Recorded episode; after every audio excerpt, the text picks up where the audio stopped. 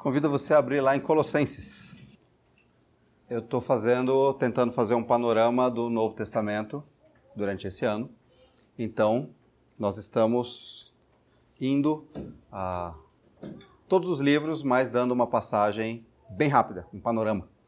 Então, hoje nós vamos falar sobre o livro de Colossenses inteiro, de forma por cima, né? não vamos entrar em detalhe por detalhe, vamos falar de forma geral sobre o livro de Colossenses e tentar a ver e aplicá-lo para a nossa vida, ok? É, temos feito isso mais ou menos cronologicamente. Começamos com os evangelhos, pensando quem é Jesus, o que ele veio fazer, e o, e o Evangelho de Lucas contando essa história de quem é Jesus, o que ele veio fazer.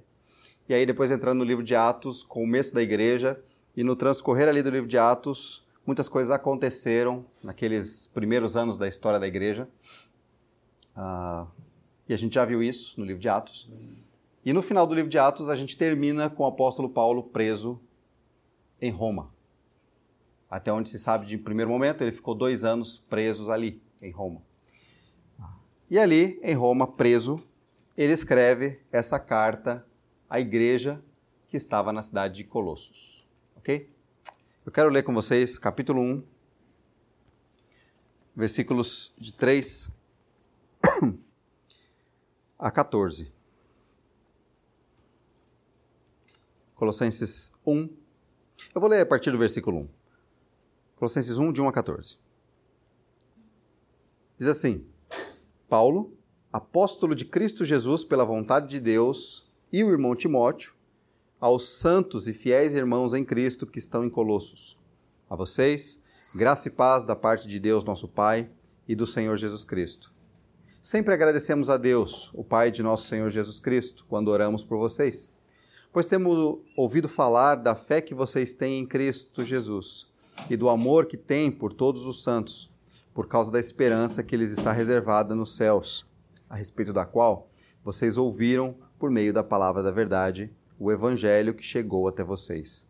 Por todo o mundo este evangelho vai frutificando e crescendo, como também ocorre entre vocês desde o dia em que ouviram e entenderam a graça de Deus em toda a verdade. Vocês o aprenderam de Epáfras, nosso amado cooperador, fiel ministro de Cristo, uh, fiel ministro de Cristo para conosco, que também nos falou do amor que vocês têm no Espírito. Por essa razão, desde o dia em que ouvimos, não deixamos de orar por vocês e de pedir que sejam cheios do pleno conhecimento da vontade de Deus, com toda a sabedoria e entendimento espiritual. Isso para que vocês vivam de maneira digna do Senhor e em tudo possam agradá-lo, frutificando em toda boa obra, crescendo no conhecimento de Deus e sendo fortalecidos com todo o poder, de acordo com a força da sua glória, para que tenham toda perseverança e paciência com alegria, dando graças ao Pai, que nos tornou dignos de participar da herança dos santos no reino da luz pois ele nos resgatou do domínio das trevas e nos transportou para o reino do seu Filho amado, em quem nós temos a redenção, a saber, o perdão dos pecados. Vamos orar mais uma vez? Senhor, nós te agradecemos. É um privilégio do Senhor. Podemos abrir livremente, sem medos, sem perseguições, sem dificuldades, a tua palavra. Podemos uh, lê-la no nosso idioma. Obrigado porque podemos entender o que está escrito ah, muito obrigado porque o Senhor deixou a tua palavra para nos orientar.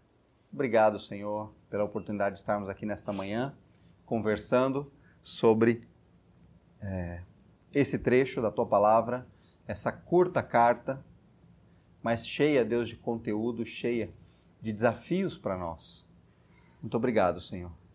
Eu te agradeço porque o Senhor, em primeiro lugar, está aqui e este culto é para o Senhor as canções são para o Senhor, as orações são para o Senhor. E, Senhor, nós estamos aqui para ouvir a tua palavra e que a nossa vida seja transformada para o Senhor.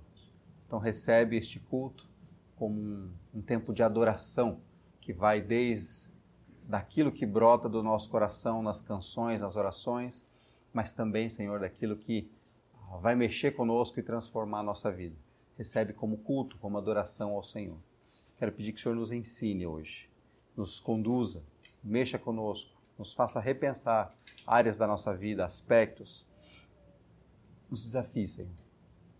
Eu oro assim agradecido porque o Senhor está aqui. E eu oro agradecido porque o Senhor nos ama de forma pessoal, individual e como igreja. Louvado seja o teu nome, Senhor. Nós oramos, clamando a graça do Senhor, em nome de Jesus Cristo. Amém. Irmãos, só lembrando vocês, né, ou ah, destacando para vocês, como eu falei, quem escreveu essa carta foi o apóstolo Paulo. Então, ah, ele seguiu Jesus, andou com Jesus, seguiu a vida de Jesus Cristo, os ensinos de Jesus. Ele se converteu depois que Jesus já tinha morrido, okay? já tinha ressuscitado, já tinha ido para o céu. Mas ele ah, foi chamado pelo Senhor Jesus Cristo, se converteu, mudou radicalmente, radicalmente a sua vida. E aí, a partir daí, ele começou a ensinar e viver aquilo que Jesus ensinava, aquilo que Jesus ensinou. E ele fez isso com dedicação, foi preso inúmeras vezes, castigado. Ah, ele se dedicou a servir ao Senhor mesmo, ah, sem receios, sem medos, sem dificuldades de problemas que isso pudesse causar para a sua vida. Ele amava o Senhor e queria servi-lo. Né? Ah, e nesse processo todo, uma das coisas que eu disse, ele foi preso em Roma. Ele foi levado preso por causa disso, por pregar o Evangelho. Ah, um grupo de judeus começou a provocar, dizendo que ele estava cometendo algum crime, e aí ele foi levado preso, ficou ali preso por um tempo na cidade de Cesareia, depois ele foi ele apelou para que César julgasse o caso dele, o imperador, e o imperador, então ele tinha que ir para Roma, então ele foi escoltado até Roma, passou por dificuldades no meio do caminho, naufrágio e entre outras coisas, mas ele finalmente chegou até Roma, ficou preso ali ah, em regime domiciliar, né? Ele permitiram que ele alugasse uma casa, mas ficava um guarda na casa dele, ele não podia sair. Então ele ficou ali pelo menos por dois anos e mais ou menos aí alguns meses que ele já estava preso ali, ele escreve essa carta. Então, esse trecho da Bíblia é uma carta do apóstolo Paulo, né, esse discípulo de Jesus Cristo, ah, escrevendo para uma igreja que ele conheceu. Bom, aparentemente não foi ele que plantou essa igreja. Quem plantou essa igreja possivelmente foi Epáfras, que ele cita aqui na carta algumas vezes. Epáfras que ele chama de a fiel companheiro né, de ministério. Um jovem que possivelmente foi treinado pelo apóstolo Paulo no tempo que ele ficou lá na cidade de Éfeso, que, é, que era mais ou menos perto. O apóstolo Paulo ficou três anos ali em Éfeso, ele ensinava todos os dias numa escola que tinha ali, e possivelmente Epáfras passou um tempo sendo treinado ali com Paulo e depois plantou essa igreja ali em Colossos, na cidade de Colossos, uh, que hoje é Turquia, tá bom? hoje ali na região de Turquia, só para você ter uma noção do mapa, fica mais ou menos ali. Ah, ele plantou essa igreja ali e ele pastoreava essa igreja, ele ensinava os irmãos. A cidade de Colossos, próximo da cidade de Colossos, ficava a cidade de Laodiceia. Eu estou falando isso porque ele vai citar isso na carta, vai falar da cidade de Laodiceia, tá bom? que era próximo da cidade de Laodiceia. Ah, e só para os irmãos saberem, fica mais ou menos perto de Éfeso, mais ou menos assim, quase 200 quilômetros, 160 quilômetros, sei lá mais ou menos ali, tá bom? Olhando para o mapa, uh, Éfeso fica aqui, Colossos fica por aqui, tá aqui, ó, Colossos e Laodiceia. Então, Colossos, Laodiceia e Éfeso perdi, estava aqui, fugiu. Tá aqui, Éfeso. Ok? Então, só para os irmãos terem uma noção, essa é a região, o apóstolo Paulo está aqui, preso na cidade de Roma, então ele está escrevendo ali para aquela igreja na cidade de Colossos. Ok? Uh, e, e, é interessante a gente pensar um pouquinho sobre tudo isso. É, Paulo preso, mas ele quer falar de Jesus Cristo, sempre ensinar. E ele fala que ele pregou ali, está pregando enquanto ele está preso. Mas ele escrevendo essa carta para os irmãos é muito legal, porque ele diz, ele começa agradecendo a Deus pela vida daqueles irmãos ali. E ele vai destacar algumas coisas, ah, como a esperança que aqueles irmãos têm em Cristo, por causa da fé que eles tiveram em Jesus Cristo. Ele vai falar: vocês creram em Cristo, então eu ouço falar da fé de vocês e eu louvo a Deus pela fé de vocês. E ele vai falar assim: eu também tenho ouvido do amor que vocês têm uns pelos outros. Quer dizer, é, é prático, né? A fé que eles tinham em Jesus Cristo levava à prática, ao amor ao próximo, ao amor a Jesus Cristo.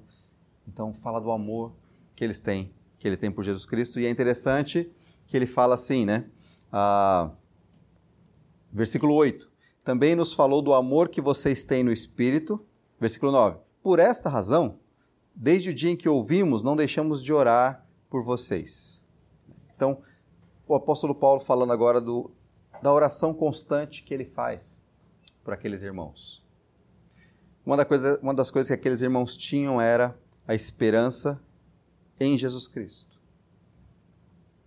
Ele cita isso aqui.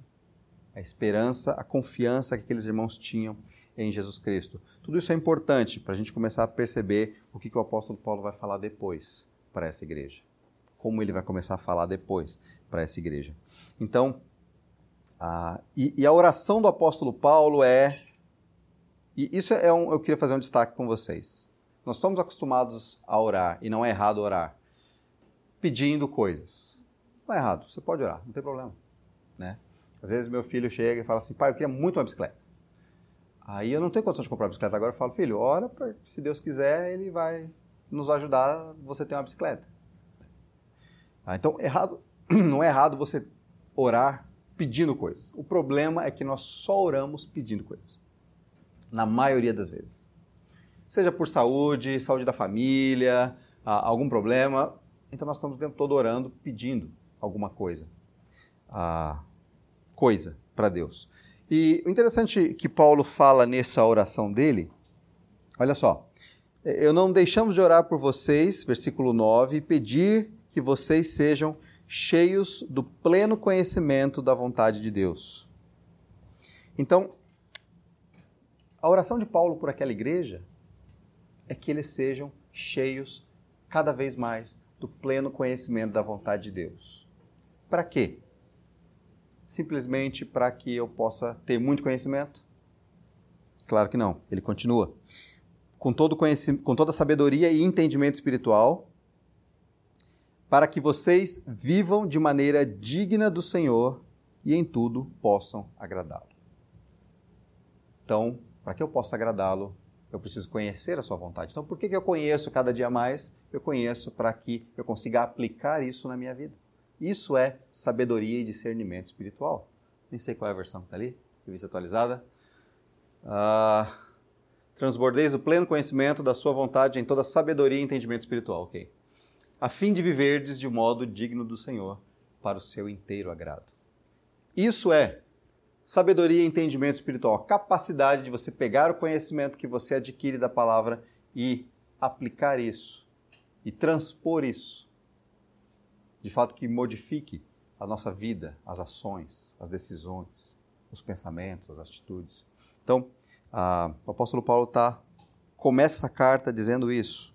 Louvamos ao Senhor pela vida de vocês, pelo amor, pela fé, pela esperança. Três assuntos que o apóstolo Paulo sempre fala nas suas cartas: fé, esperança e amor.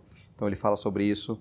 Louvo a Deus pela vida que vocês têm e oro para que a cada dia vocês estejam conhecendo mais a palavra do Senhor, a vontade do Senhor, para que vocês possam viver de forma que o agrade e isso frutifique em ações, em vida, né?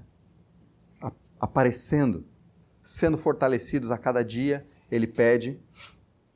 E é interessante que ele volta dando graças ao Pai, versículo 12, que nos tornou dignos de participar na herança do, do na herança dos santos, né? do reino da luz. Ele nos resgatou das trevas e nos transportou para o reino do seu Filho. Nele nós temos a redenção, o perdão dos pecados. Ah, então é interessante a gente pensar nisso, né? O apóstolo Paulo está louvando ao Senhor e pedindo por eles e lembrando, olha de onde vocês estavam, o que vocês estão fazendo agora, como vocês são. Eu louvo a Deus por isso e peço que cresçam a cada dia, continuem crescendo firmes. Irmãos, hoje, Colossenses tem a ver com um assunto que eu queria que vocês pensassem um pouquinho. Quero falar com vocês sobre a roda. Não tem nada a ver, né? Mas tudo bem, só para vocês pensarem um pouquinho. A, roda é uma das grandes invenções aí do mundo, né? Com ela hoje nós temos veículos de todos os tipos, né? desde carros, trens, até malinhas que você leva com a rodinha, né? te ajuda a distribuir o peso. São ferramentas, né? carrinhos e tudo mais. Mas é interessante, a roda ela tem um eixo central que segura ela. Ela é um círculo, ela não é oval ou quadrada, ela é um círculo. E ela tem um centro, um eixo, no qual ela gira. Se aquilo estiver fora do eixo, do centro, ela não vai rodar direito, ela vai bater ao redor, ela não vai rodar. Vai ser muito difícil. Né?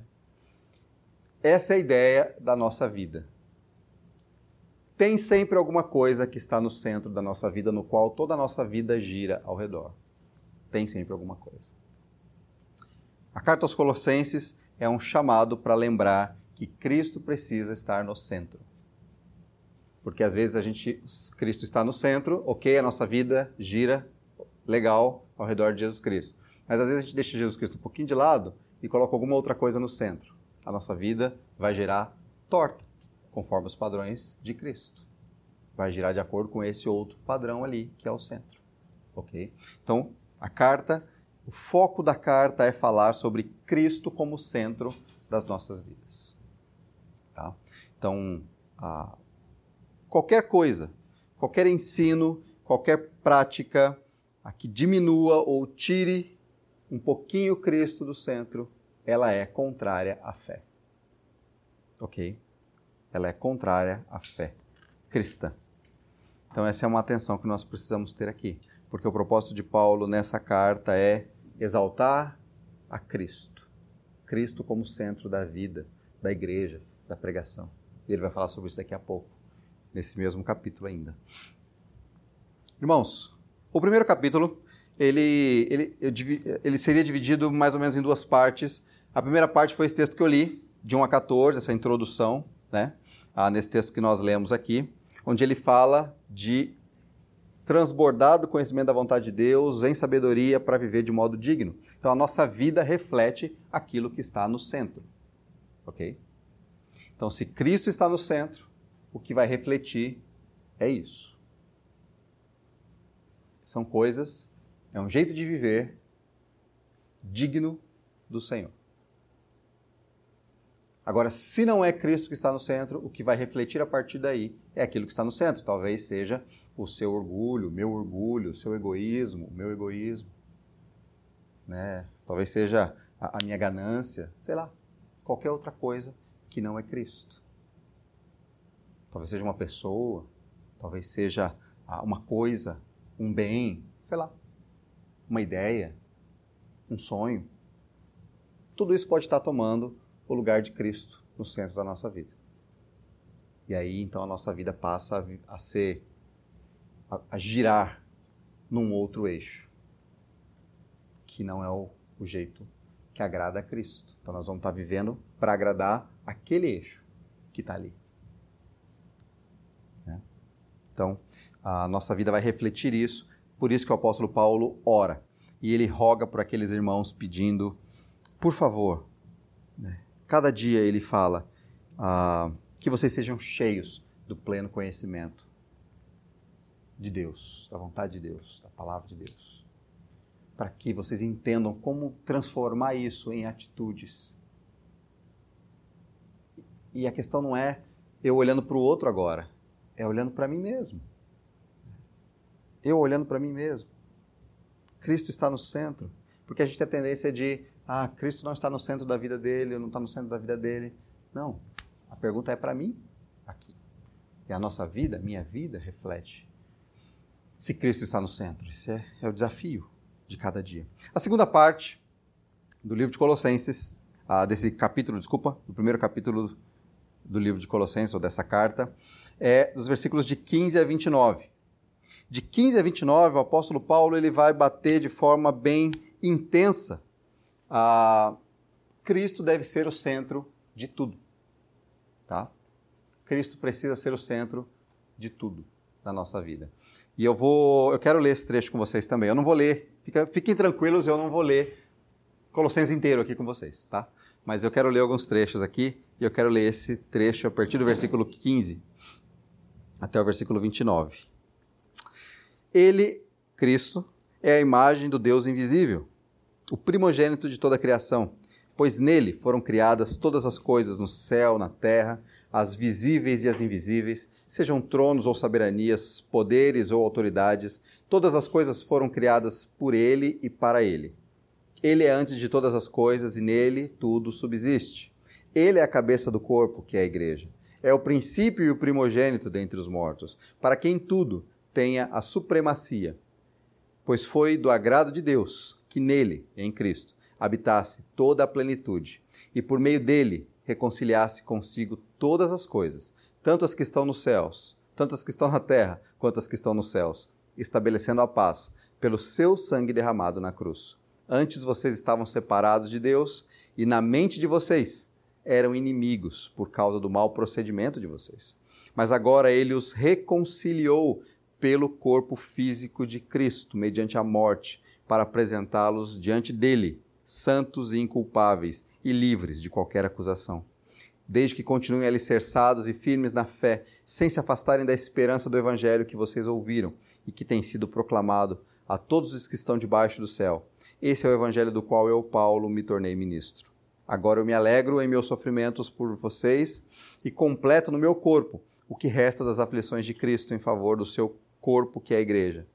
Dela, da igreja, me tornei ministro de acordo com a responsabilidade por Deus a mim atribuída, de apresentar-lhes plenamente a palavra de Deus. O mistério que esteve oculto durante épocas e gerações, mas que agora foi manifestado a seus santos. A eles quis Deus dar a conhecer entre os gentios a gloriosa riqueza deste mistério que é Cristo em vocês, a esperança da glória. Nós o proclamamos, advertindo e ensinando a cada um com toda sabedoria para que apresentemos todo homem perfeito em Cristo. Para isso eu me esforço, lutando conforme a sua força que atua poderosamente em mim.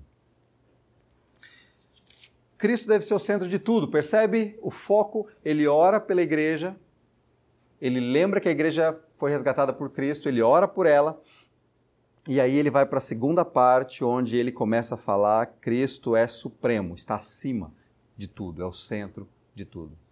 Ah, Cristo é o centro na criação, Ele é antes de todas as coisas. Ele está falando, ah, Ele sustenta todas as coisas, nele tudo subsiste. Então a criação toda, Cristo é o centro de toda a criação que existe. Tá? Ele sustenta toda a criação até hoje. Ah, depois ele continua dizendo, é, Ele nos reconciliou com Ele, uns com os outros. Vocês lembram ou ah, talvez saibam que por causa do pecado, houve um rompimento com Deus e houve um rompimento com o próximo. Barreira de inimizade, separação. Cristo nos reconciliou, em primeiro lugar, com Deus, e aí a igreja mostra essa, esse desejo de reconciliação com o próximo. Apesar de sermos diferentes, ainda sermos pecadores, de reconciliação. Somos chamados, então, à reconciliação com Deus, a viver assim. Ah, então, Cristo é o centro dessa reconciliação. Foi na morte de Jesus Cristo, foi Ele quem fez esse processo por nós. Nós não éramos capazes de fazer isso. Cristo como centro, então, da criação, da reconciliação, Cristo como centro da redenção. Ele salvou você. Ele te resgatou. A redenção. Ah, ele foi quem promoveu isso nós éramos inimigos, separados de Deus, a Bíblia diz. Andávamos distantes, de um jeito que ofende ao Senhor e não o adora. Então, Cristo entregou sua vida ali na cruz para que nós pudéssemos ser salvos, resgatados. Ele é o centro disso. A gente não é o centro de nada disso. E o apóstolo Paulo termina esse bloco dizendo: então, eu prego esse Jesus Cristo. Ele é o centro da minha pregação. Ele é o centro daquilo que eu ensino. Já que ele é o centro de todas as coisas. E para mim é uma alegria poder viver isso mesmo preso, ou mesmo que eu seja preso por causa disso. Meu objetivo de vida é pregar Jesus Cristo. é ensinar. Ah, gente, por que eu estou dizendo isso e por que isso é importante? A gente vai ver isso já já. Mas Cristo deve ser o centro de tudo. Nós temos a tendência grande hoje, na atualidade, no mundo em geral, e nós na igreja também temos a tendência grande de ah, achar que nós somos o centro de tudo. Tá? Tudo precisa ser para mim e por minha causa. Tudo. É. Ah, a gente acha que nós somos o centro de tudo, até alguns pensamentos sobre isso, né? Ah, o fato de Cristo ser o centro da criação. Muitos estudiosos estão querendo ir para tentando demonstrar, né, o valor do homem e tem. O ser humano tem muito valor diante de Deus por causa de Deus, pelo que ele fez, tá? E não sozinho. Mas é interessante que eles estão tentando demonstrar tamanho é essa questão que eles colocam que toda a criação existe por causa do homem. O homem é o centro da criação. Gente, o homem é muito importante na criação. A Bíblia diz que ele é a, a, a coroa da criação. Mas ele não é o centro da criação. Ok? Mas hoje pensa-se e tenta-se colocar o homem como centro da criação. Okay? O homem como centro da reconciliação, né? a minha atitude, a minha postura, o meu jeito. A, a gente tenta fazer isso. Eu como centro, sou eu quem faz, eu quem consegui unir as duas pessoas, eu quem consegui fazer alguma coisa. Então, tudo está tentando ser voltar para o homem como centro e não Cristo como centro. O homem ah, é ele quem praticamente se salva. Tá? É ele quem faz as coisas para que ele seja salvo. Então, é praticamente eu não preciso de nada, eu só preciso fazer as coisas do jeito certo que eu mesmo me salvo, pela minha própria capacidade e habilidade. Quer dizer, o homem como centro até da salvação, ele é quem faz isso, ah, tirando Cristo do centro disso. E aí logo você tem uma pregação onde Cristo não é o centro, mas o homem é o centro. E isso a gente vê muito hoje em dia. Tá? A gente vê muito isso ah, fora da igreja e dentro da igreja. Para nossa tristeza, a gente vê isso em igrejas onde o que está sendo pregado é ah, alguma mensagem só de ânimo. Uma mensagem que tenta animar você, ficar alegre. Né? Autoestima, te incentivar a uma. Só. Então, acaba sendo o homem o centro da mensagem. E o homem não é o centro da mensagem. Cristo é o centro da mensagem. Ok, então Cristo precisa ser o centro de tudo. O apóstolo Paulo está falando disso. A nossa vida reflete o que está no centro. Cristo precisa ser o centro. Capítulo 1. Capítulo 2. Então, Paulo vai descrever aqui algumas coisas que ele tem percebido o ensino entrando na igreja. Então, o que eu coloquei aqui só para a gente saber que alguns desvios, ainda que detalhes sutis, estão entrando no meio da igreja, tirando Cristo do centro. Ou tentando, pelo menos. Então, o apóstolo Paulo diz: a gente fica alerta com isso. Isso está acontecendo. Tá? Percebam, prestem atenção no que está acontecendo. Alguns ensinos. Existiam quatro ensinos fortes ah, na época Tá? E ele vai descrever aqui no capítulo 2 todos eles. Eu não vou ler, ah, depois você pode ler na sua casa, mas eu vou falar rapidamente sobre eles. Ah, um deles é a ideia do gnosticismo. O gnosticismo era uma busca por um conhecimento fora de Cristo, um conhecimento especial. Esse conhecimento me levava a Deus, um conhecimento especial, diferenciado. Ah, você tinha um outro ensino que era o legalismo, que a gente conhece um pouquinho, que é a ideia de eu sigo a lei, eu sou salvo. Então, legalismo é eu preciso cumprir lá a lista de tarefas que eu tenho para fazer. Cumprindo isso, né, ah, isso ganha o favor de Deus, né? Um terceiro ensino é o misticismo, então uma crença em seres, seja humanos ou não humanos, em objetos, em alguma coisa, de forma mística. Aquilo tem algum poder que vem, me ajuda, me capacita, sei lá. O apóstolo Paulo está falando sobre isso também, cuidado com isso. E ele vai falar de uma outra ideia que é o ascetismo Tá bom? O ascetismo é eu me abstenho, eu deixo de fazer algumas coisas, algumas práticas, e isso também ganha o favor de Deus. Ok? Gente, você pode reparar, qualquer uma dessas, qualquer um desses ensinos aqui, eles desviam, tentam desviar a gente do Evangelho. Tentam desviar Cristo do centro de todas as coisas. Ok? Então a gente precisa tomar cuidado com cada um deles. Ah, isso está presente hoje, tá? Quando a gente olhar é, para igrejas ou ensinos que existem por aí, a gente precisa tomar cuidado, porque muitos deles estão recheados de ah, ideias humanistas acerca da vida. O que é humanista? Humanista é Cristo é o centro. Esse é o padrão. Desculpa, o homem é o centro, por isso é humanista. Cristo é o centro não é humanista, tá bom? Ah, o homem é o centro de todas as coisas. Tá? As respostas são pelo homem, para o homem, tudo é por causa dele e para ele. Então, isso é, é uma atenção que a gente precisa tomar cuidado. Ah, alguns destaques que eu quero fazer com vocês é o seguinte: uma, eu não vou descartar todas essas coisas, tá bom? Mas eu quero que vocês prestem atenção em alguns detalhes. Hoje você tem grupos por aí que defendem, por exemplo, a, a ciência de uma forma ah, quase que é, xiita, quase que ah, fanática ignorando qualquer outra coisa. Ok? Então, se a ciência falou e, a, e ela, ela não disse, tá? Mas se ela falar alguma coisa que for contrário com as escrituras, as pessoas vão seguir a ciência e não as escrituras. Ok? Então, é uma questão de fé. Você crê na ciência ou você crê em Cristo, se existir essa, esse choque. Tá? Ah, e aí as pessoas estão tentando trazer isso para a igreja. Ó, para mostrar que a Bíblia está certa, eu preciso defender a ciência. E, gente, eu quero dizer para vocês, a ciência é boa.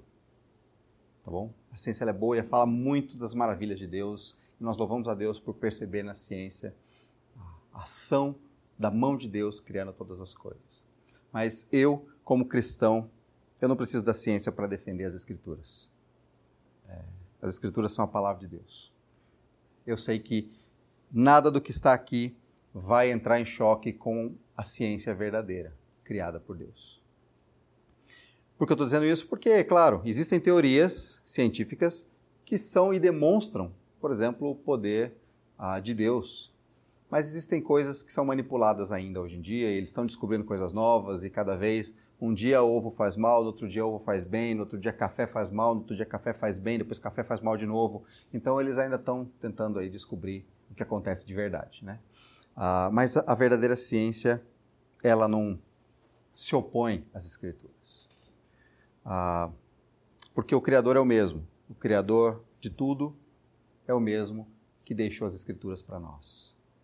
Então, só que o problema é quando a gente começa a deixar os ensinos ah, afetarem aquilo que a gente acredita sobre Jesus Cristo, que está escrito nas Escrituras. Isso vai nos afastando de Jesus Cristo, colocando nossa fé em algum argumento, em algum artigo científico novo que lançaram em alguma reportagem e os nossos olhos fogem de Cristo e das Escrituras. Isso acontece também, por exemplo, principalmente, eu acredito que um dos pressupostos, eu até falei outro dia no grupo, um cuidado que a gente precisa ter com a psicologia, porque a base dela, a raiz da psicologia, ela é humanista, tá bom? Há o desejo de encontrar respostas para o homem, isso é bom. O problema é que essa busca por respostas para o homem dentro do homem, ou ele como resposta. Ah, ok, até não tem problema, mas quando isso vai confrontar as Escrituras, Cristo é o centro, então as bases, a gente precisa tomar cuidado com alguns ensinos. Ok? Tá bom? Ah, só algumas atenções que a gente precisa ter. E isso acontece e entra na igreja de forma muito comum, de forma muito clara, de forma muito direta. Tá? é, a própria filosofia, tá? ensinos filosóficos, e Paulo fala bastante sobre isso aqui, porque isso acontecia lá em Colossos, que tinha muita influência ali na região da Grécia, por causa dos filósofos. Tá? Então, a própria filosofia, ela tentando buscar respostas, e isso também é bom. E no começo da história da igreja, a filosofia caminhou muito próximo a, da teologia e de Deus. Só que quando eles disseram, não, peraí, Deus é uma questão de fé, fica ali. Agora a gente precisa pensar só no que a gente conhece, que é no ser humano. Então eles colocaram o homem no centro das respostas. E quando se faz isso, você tirou Cristo do centro. Então hoje também você tem perigos dentro da filosofia por causa dessa, dessas bases. E tudo isso entra na igreja. Estou dizendo isso porque entra na igreja, no ensino. Então a gente precisa tomar cuidado. O apóstolo Paulo está falando qualquer coisinha que diminui ou tira Cristo um pouquinho do centro, ele está entortando a nossa vida, entortando as nossas práticas. Tá?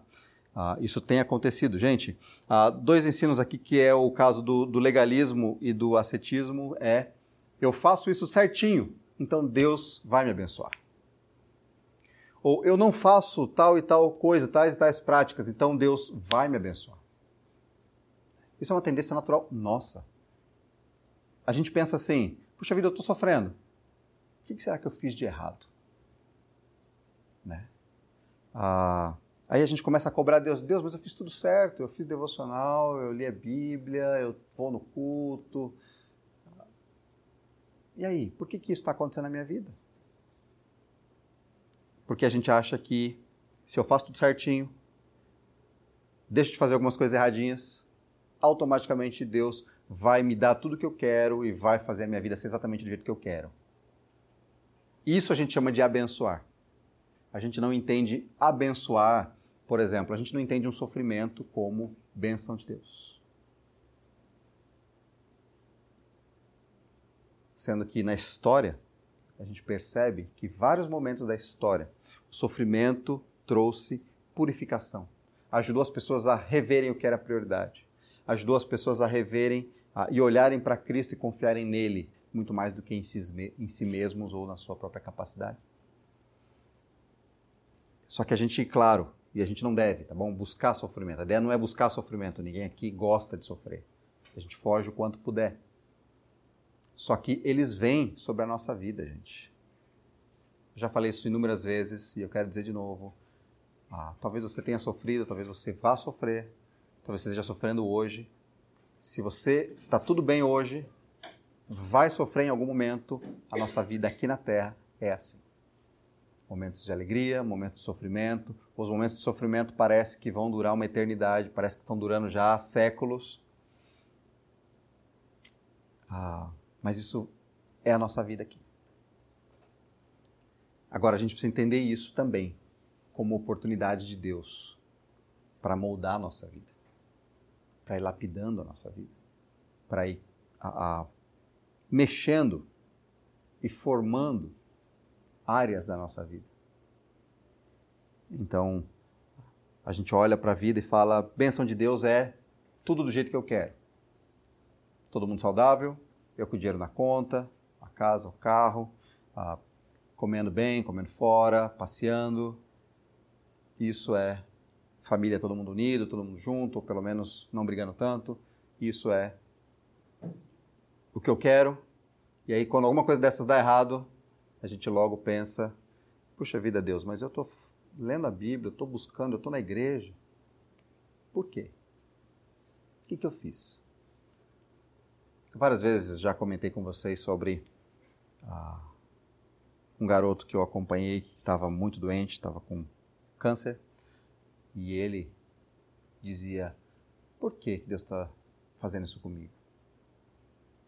Acho que eu não li a Bíblia essa semana, deve ter sido isso.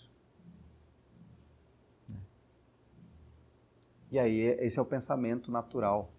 Que se eu faço as coisas direito, eu ganho o favor de Deus. E, gente, o propósito não é fazer as coisas direitinho para ganhar o favor de Deus. Nós abrimos mão de algumas coisas ou fazemos algumas coisas para louvar ao Senhor, para agradá-lo. Porque queremos louvá-lo. Não para que ele nos dê nada em troca. Ele já deu tudo o que nós precisamos para a vida e para a piedade. E ele está conosco, nos conduzindo nos ensinando. Precisa ser o centro da nossa vida. Cuidado com os ensinos que tem entrado e a gente tem isso na nossa cabeça meio natural, ok? Um ensino muito forte. Hoje em dia é misticismo, vocês sabem disso, mesmo nas igrejas. Ah, apego a símbolos, apego a coisas, a pessoas.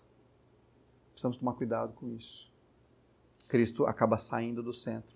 Isso são formas de enganar o nosso coração e nos afastar de Jesus Cristo.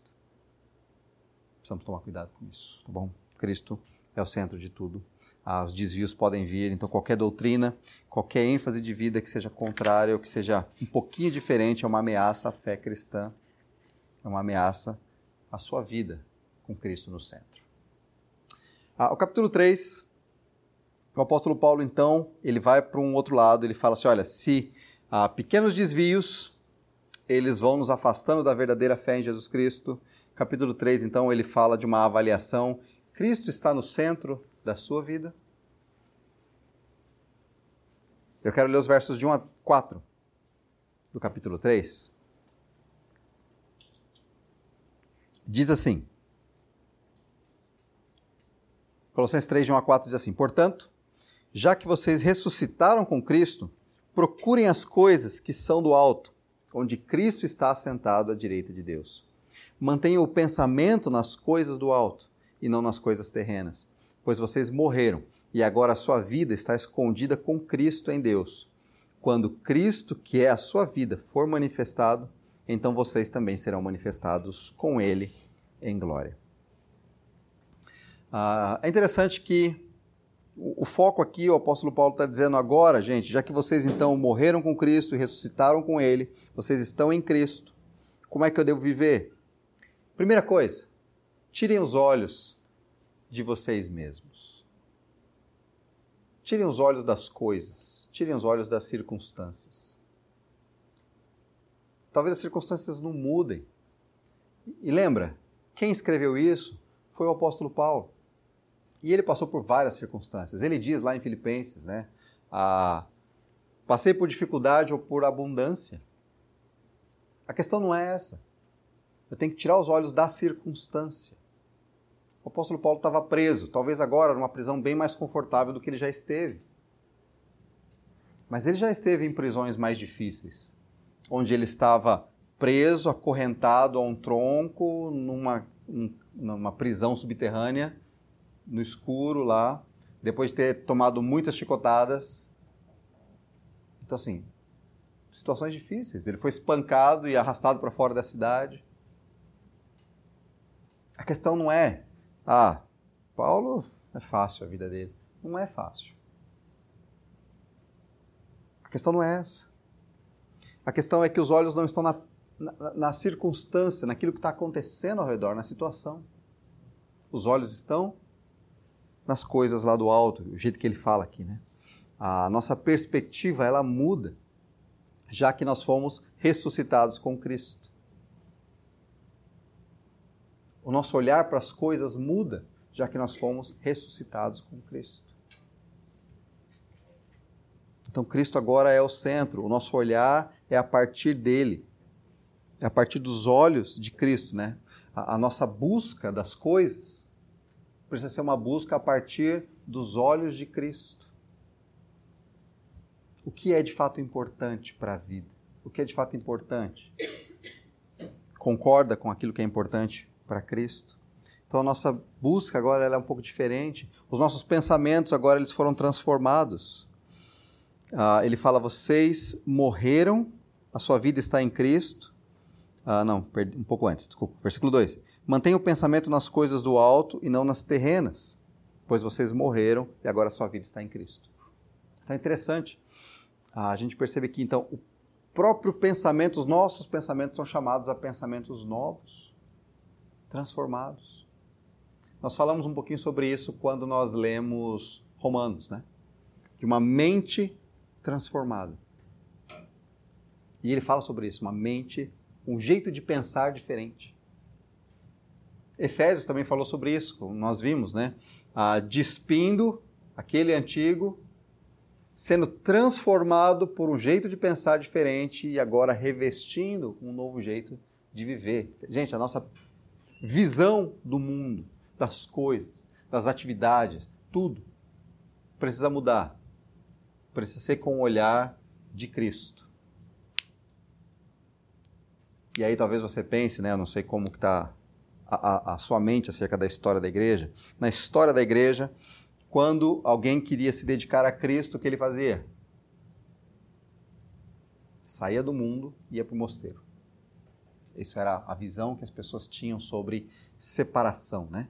Eu quero agradar a Cristo, então eu saio da minha vida secular e vou para um mosteiro, lá eu posso orar, lá eu posso ficar ali pensando na vida, em Cristo, lendo a Bíblia, ajudando as pessoas. Só que esse não é um pensamento correto, porque a Bíblia diz que nós não iríamos sair do mundo, não tem como. Nós somos chamados, o apóstolo Paulo está dizendo, ah, vocês estão aí na cidade de Colossos. Era, na época, uma cidade grande do Império, importante, uma rota comercial terrestre importante. E ele está dizendo: olha, vocês estão aí vivendo, trabalhando, só que agora vocês têm uma perspectiva nova do seu trabalho, da sua atividade, da sua vida, daquilo que agrada ao Senhor. Então, façamos isso com dedicação. Vamos reavaliar o nosso pensamento, nosso modo de ser. Agora nós fomos ressuscitados com Cristo. Não estamos mais mortos nos pecados. Cristo está no centro. Isso ele faz nos primeiros quatro capítulos aí de Colossenses. Agora, se ele. Os primeiros quatro capítulos. Desculpa. Nos primeiros quatro versículos do capítulo 3, tá bom? Ele fala isso. Aí, se você olhar e depois você vai ler na sua casa, tenho certeza, você vai ler os versos de 5 em diante até o final, na verdade, até o capítulo 4, versículo 1, você vai ver como que essa mente transformada afeta cada uma das nossas relações. Ah, vai afetar a minha vida pessoal, vai afetar o meu relacionamento familiar, esposa, marido, filhos, vai afetar o meu relacionamento social, tá bom? A vida, o trabalho, como eu trato o colega de trabalho, empregados, patrão. Vai transformar, vai afetar isso. A minha mente transformada vai afetar as áreas da minha vida. E também vai falar sobre a fraternidade, né? Como isso afeta o meu relacionamento com os meus irmãos. Tudo isso a partir de um pensamento transformado. Nossa perspectiva agora é outra. Nós fomos ressuscitados com Cristo. O, 4, o capítulo 4, fechando essa carta.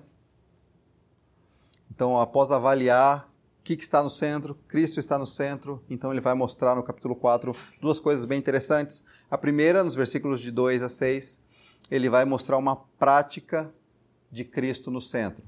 Versículo 2 do capítulo 4, eu quero ler também, de 2 a 6. Dediquem-se à oração, estejam alertas e sejam agradecidos. Ao mesmo tempo, orem também por nós, para que Deus abra uma porta para a nossa mensagem a fim de que possamos proclamar o mistério de Cristo, pelo qual estou preso. Orem para que eu possa manifestá-lo abertamente, como me cumpre fazê-lo. Sejam sábios no procedimento para com os de fora. Aproveitem ao máximo todas as oportunidades. O seu falar seja sempre agradável e temperado com sal, para que saibam como responder a cada um. Gente, algumas questões muito interessantes aqui. Ah, o apóstolo Paulo fala de duas práticas nesses versículos. oração e evangelização. Oração e compartilhar o evangelho. Distribuir. Contar para os outros o evangelho. Então ele fala disso nesse capítulo. Então, qual é a prática de Cristo no centro? É eu oro. Isso é uma prática, tá? Não estou falando que a gente só faz isso. Isso é uma prática. Por que a prática a oração? Gente, porque oração é dependência de Deus. O que é oração? Eu coloco diante de Deus a minha vida, os meus pedidos, os meus anseios, os meus medos. Aquilo que eu preciso, eu coloco diante do Senhor. Eu agradeço, porque ele fala, sejam agradecidos. Eu agradeço por tudo que eu tenho visto Deus agindo na minha vida. Isso é dependência de Deus. Então, Cristo é o centro, eu dependo de Deus. Uma questão bem prática nesse sentido é: nós oramos muito pouco, não é verdade? Nós oramos muito pouco. Eu não sei você exatamente os detalhes, mas ah, eu acho que nós todos oramos muito pouco.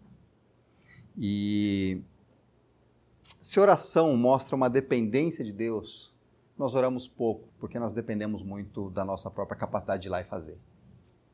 Eu vou lá, eu resolvo, eu faço, eu corro atrás. Não dá tempo de orar. Eu dependo de mim mesmo, da minha própria capacidade, do meu esforço, da minha bondade, do meu jeito de ser. Eu dependo pouco de Deus. Então, a oração mostra dependência e a gente ora pouco, mas é interessante que o apóstolo Paulo também diz: orem por mim, para que eu seja livre da prisão. É isso? É isso que ele fala? Versículo 3. Ao mesmo tempo, orem também por nós, para que Deus abra uma porta para a nossa mensagem. Ele ora para que ele tenha mais oportunidades de compartilhar e ensinar a palavra, muito mais do que ser livre da prisão. Ser livre da prisão é o que ele quer. Por quê? Porque ele quer falar com liberdade. Mas, mais do que isso, que Deus abra oportunidades para que eu possa continuar ensinando acerca de Jesus Cristo. Isso está para ele, na cabeça dele, muito mais sério, muito mais do que liberdade. Ah, parece que nós invertemos um pouquinho os valores. E a gente, aquilo que é importante para o Senhor parece que não é tão importante para nós. Isso reflete, inclusive, nas nossas orações. O apóstolo Paulo fala que orem por ele também, para que eu possa fazer abertamente, como me cumpre fazê-lo. É, cadê? Para que possamos proclamar o mistério de Cristo pelo qual estou preso. Orem para que eu possa manifestá-lo abertamente, como me cumpre fazê-lo. Gente, que eu tenha coragem, ousadia, disposição de continuar ensinando acerca de Cristo, mesmo estando preso, mesmo já tendo passado por tudo que eu passei. Então, outra coisa que nós deveríamos orar bastante era: uh, eu deveria orar para que os irmãos fiquem bem de saúde, sem dúvida.